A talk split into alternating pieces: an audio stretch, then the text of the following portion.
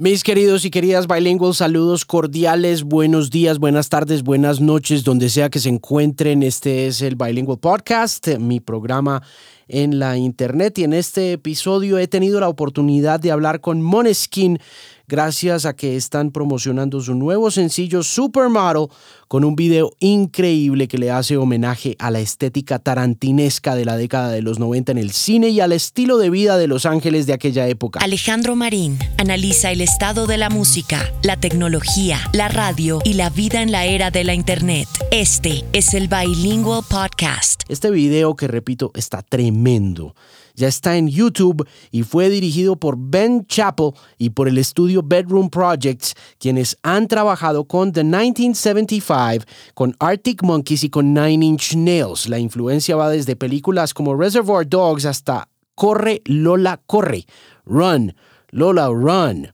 Los Moneskin han estado de gira todo este año, estuvieron en Coachella, el show fue una poderosa experiencia de rock and roll. No sé cuánto tiempo llevamos diciendo que el rock and roll está muerto, pero mientras haya bandas como Moneskin en tarima produciendo este tipo de espectáculos, es muy probable que eso no sea cierto. Hablamos un rato y un poco de esa presentación en Coachella. Estuvimos hablando del éxito que lograron con esa canción enorme y legendaria que es Begging, una canción original de Frankie Valli and the Four Seasons. Esa canción tiene sus años ya. Se puso en el mapa de la internet con Madcon, una versión que se hizo a modo como de funk, hip hop, por allá como en 2007. La cogieron ellos, la hicieron a modo de rock and roll muy funky también, la estallaron en TikTok. Esto pasó después de que se ganaran el concurso de Eurovisión en, si no estoy mal, 2019. Fue una cosa impresionante como se tomaron al mundo estos muchachos. Son muy jóvenes, son espectaculares son italianos, son de Roma, parecerían pintados con pincel de Leonardo da Vinci, en serio, jóvenes del renacimiento en pleno 2022 haciendo rock and roll es una cosa impresionante, en serio, ver a esta gente. El programa sale pronto en televisión para que los vean, para que los conozcan, para que estén pendientes de la emisión en Canal 13, en el programa Resonantes. Estuvimos conversando de cómo producen este espectáculo, porque en realidad una de las cosas que más llama la atención de este show es el loudness, el volumen. Suenan durísimo, suenan gordos, robustos. Es impresionante ver esa banda en vivo. Además, la conexión con el público es una cosa que no se puede fabricar, sin importar TikTok o plataformas. En serio, lo de Moneskin es de otro nivel. Estuvimos hablando un poco de esa presentación, estuvimos hablando del éxito que lograron con esa canción gigante que es Begging. Estuvimos hablando de, de ese poder que tiene Victoria, la bajista. Es una chica en este grupo de rockeros inusuales. Estuvimos hablando de esa inspiración que puede ser para todas las mujeres del mundo. Estuvimos hablando de mucho más. Es una charla muy breve, muy amistosa en realidad, ingenua, placentera, con una de las bandas más populares de rock del momento. Moneskin está en este nuevo episodio del Bilingual Podcast.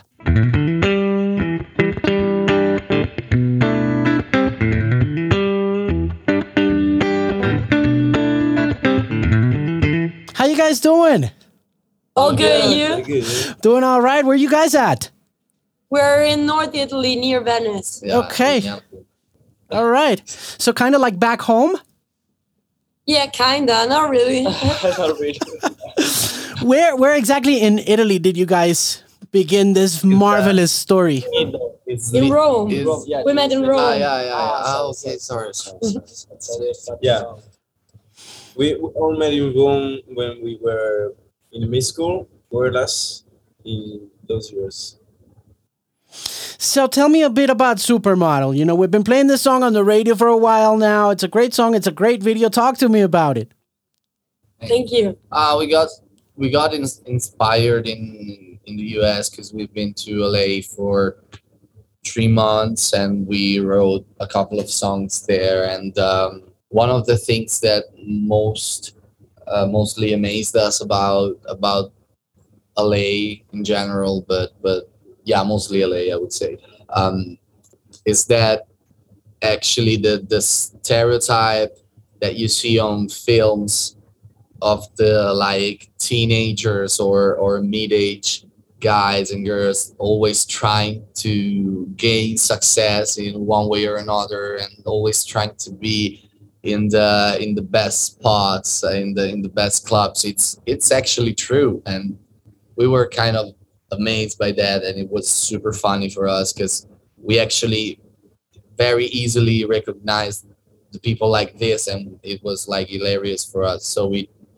we just wanted to joke about it. And, uh, and we wrote a song it sounds like a great song, and we've been playing it on the radio, and it and it really uh, keeps up with the success of begging, which was just such such a juggernaut. You know, it was so huge. You know, it was it was.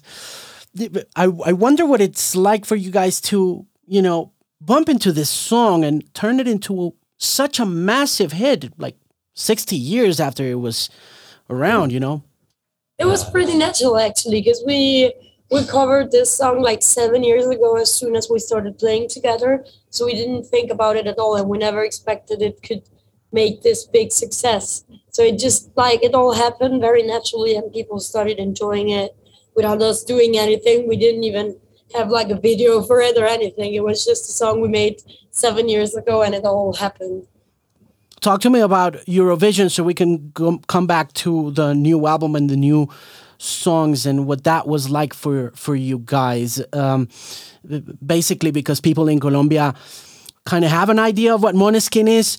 Uh, but they just you know they just listen to the music they listen to the songs and sometimes they just don't know where the whole thing is coming from and it would be nice if you could tell me a bit about that experience with eurovision Sure. I think that it was an incredible moment that now is quite impressed in our mind. I mean, it was like uh, now thinking about the Eurovision Song Contest is like I know, thinking about a, a beautiful picture of our life because lots of things start from started from, from there. From there, yeah. exactly. So it was very very cool because we we grew up. Sorry, we, we had the chance thanks to Eurovision to travel a lot in the last one year and. Uh, also to I don't know discover lots of musicians, uh, lots of incredible things. Yeah. Also, I feel like we we went to the Eurovision with Zitebwani, which was like a very um, unlikely song to go on the Eurovision because it was like very rock compared to what usually is played there. So also in Italy, we faced this same kind of problem because all the people from the music industry was like telling us not to do that kind of music because it wouldn't work and stuff like that. So the the whole thing meant that we that we were right and that we like that it was good for us to risk it and to try to be ourselves even if it wasn't like the most mainstream thing at the moment. So it also had a big emotional impact on us. Amazing. It's amazing that you guys keep on you know keeping on with the rock and roll uh, uh, music and the lifestyle because, as you say, it seems as though it's distancing itself from the mainstream. And then here you guys were putting it back on the map again. And it's so satisfactory and so pleasing to to find these acts doing things like you guys do it. I I saw you guys at the second weekend of Coachella and I was so mesmerized by the presence on stage and by the sound of it. You guys were a bulldozer on that stage. I mean, thank, thank you so much. It, it, does does this bulldozing sound is it something that comes with you every step of the tour? Like, do you, do you want this sound to be as loud as it is? Because it was not only loud. Yes. Yeah, yeah, yeah, yeah, Every time before we go on stage, we tell our like sound engineer, like, do as loud as you can, no, do as loud as you can. I gotta say, we gotta say, we have like one of the loudest sound engineer. I think in Europe. He's a real punk. So. Yeah, he's a real punk. So uh, yeah, he's very welcome. Yeah. Where does he come from? The engineer. It's He's Italian, Italian. full Italian, of course. How many people tour with you guys? We're Uh, about like 15 people. Yeah, Many, more. more, More, more. like 30 with all the engineers, all our, Yeah. pro, uh, Oh. our team, like 30 Yeah. people. Yeah. Yeah. 25, 30. Yeah. How many dates have you played after the whole pandemic thing started coming down and you guys went back on the road? A Good question. We haven't counted them. I would say many. yeah, many. See, man. Many times. Yeah. Um I, I thought I thought it was seriously loud and and I was like in front row. And I and Oh. I, I saw many bands over the weekend at that Coachella's uh, weekend. And seriously, like yeah, you, you, you had your dance acts and you had uh, the urban acts, which were pretty big and the whole thing. But it was refreshing and it was, you know, it gives you faith. it, it, Thank give- you so much. it, gi- it gives you hope. Um, do you feel pressure by that? By the fact that you guys remain one of the biggest rock acts in the world right now? No. Thank you. like No. thank you but no because we we don't really feel like or we don't really like care about bringing back rock and roll. We think it, it's it's like it's not our responsibility. We just always try to make songs that we like and uh, actually at the moment we like rock songs. So it's just what we do. And of course it if it's uh, perceived as something fresh we're we're more than happy and if someone follows like our example we're more than happy but we're more focused on our own things more than saving rock and roll How important has social media been in the growth of your band as a brand? I think it's a good way to keep connected with but not that much we're like Yeah. losers on social media Yeah, we are not so good with it, but we try our best. But it's like we see it as a way to keep connect with our fans and that with people that follow us. Do you like social media? Yeah, we like we like it, but uh, sometimes it's like very. I don't know. it- It's like part of our job, so we have to be very careful about it and dedicate time to it, No, make pictures. I'm more I'm more like tourists. Like when they come to Italy and they say, "Yeah, I like Italy, but I don't like Italians." I like social media, but I don't like social media users. Okay. It's very, this is something to think about. Yeah, I like the word. I don't like people. Yeah, it's it's it's pretty it's pretty hard. What, what's up with the ball? You got, do you guys play? Yeah, he's just Yeah, um, a kid. yeah, yeah. I, I throw it away. Is it a soccer ball? Yeah. Do you like Do you like soccer? Yeah, we have every kind of ball in in in our backstage. Tell me about the new album. Are you working on a new album? Do you have a new album coming out? Not the supermodel is you know making the the rounds and and um, you know hitting the airwaves. Uh, we, we're still working on it, so yeah, we have it, but it's not finished, and we don't plan on releasing it like very very soon. But we're working on it, and so there's gonna be other songs coming up and everything. Are you going to be exploring any other genres, or are you going to stick to the rock and roll road? Yeah, I think like the bass is rock, of course, Yeah. because it's always us, so it's our sound. But we are experimenting a little more compared to the previous stuff.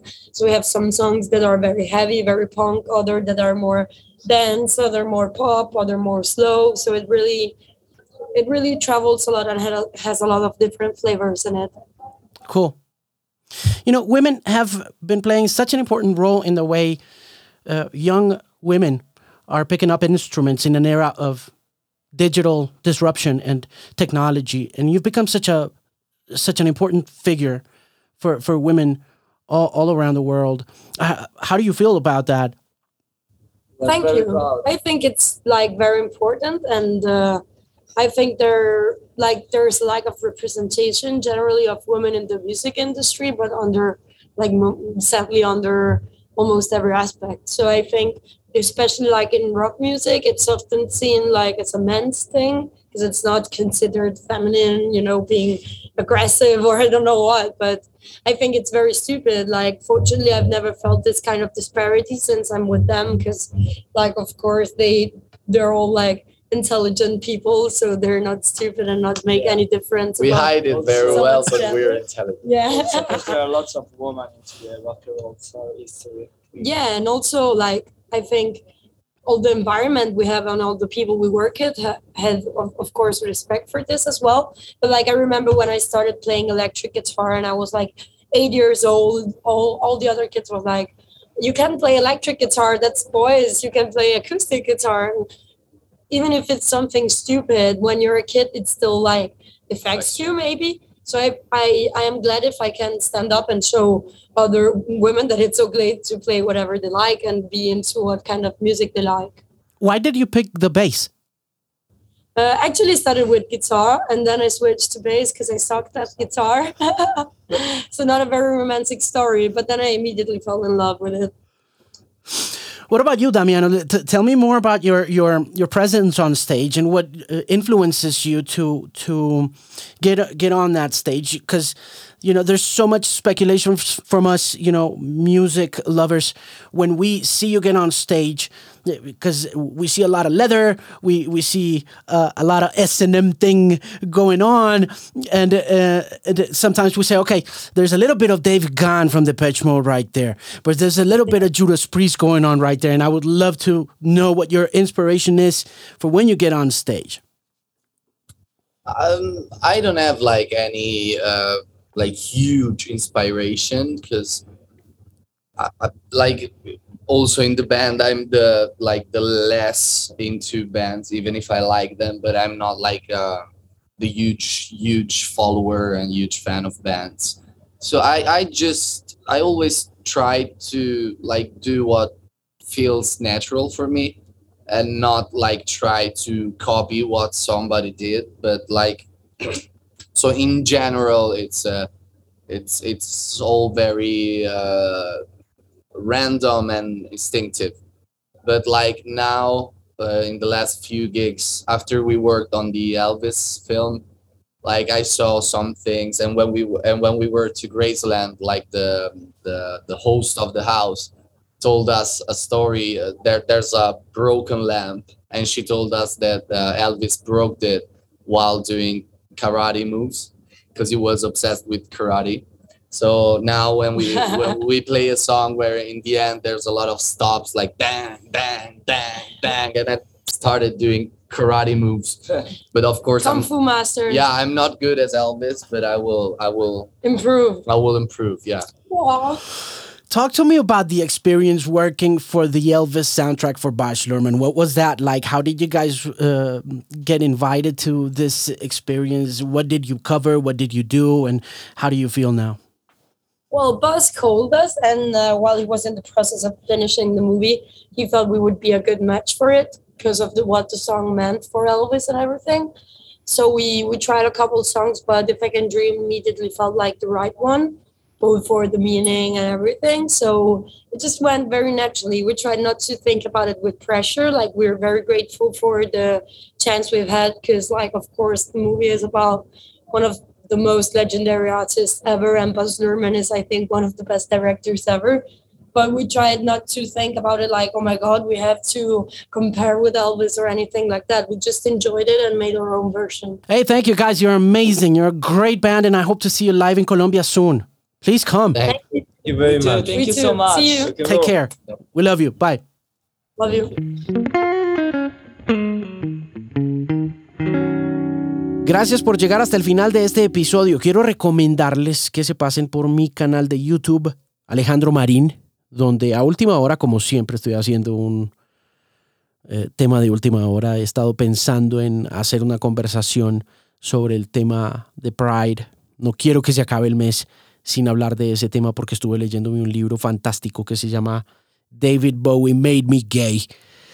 Y me asombra la cantidad de cosas que han hecho los integrantes, los miembros de la comunidad LGBTQIA por la música y por la música pop. Y en particular este video está dedicado a hacer un análisis de cómo David Bowie inspiró toda esa década de los 80 con el fin un poco de seguir tumbando las barreras de la xenofobia y del odio que tanto nos siguen afectando en este mundo extraño en el que vivimos. Así que nuevamente recomendado que se pase por el canal de YouTube. Si no se ha suscrito, por favor hágalo, al igual que a este podcast. Si estás llegando al podcast por primera vez, suscríbase donde sea que lo esté encontrando, en Google Podcasts, en Spotify, en Apple Podcasts. La cantidad de canales de distribución es enorme y difícil de rastrear, pero donde sea que usted lo esté encontrando, por favor suscríbase, al igual que al canal Alejandro Marín. Y recuerde que si está en Bogotá, puede escucharme mañana X en 103.9 FM todos los días con Diana Rodríguez y con Andrés Salazar en laxmasmusica.com si está en otra parte del mundo. Y puede seguirme en redes sociales como arroba. También si quiere escribirme después de escuchar este programa puede hacerlo a alejandromarin.com y por último, pues muchísimas gracias por estar pendiente del podcast. Espero que nos escuchemos pronto en una próxima ocasión.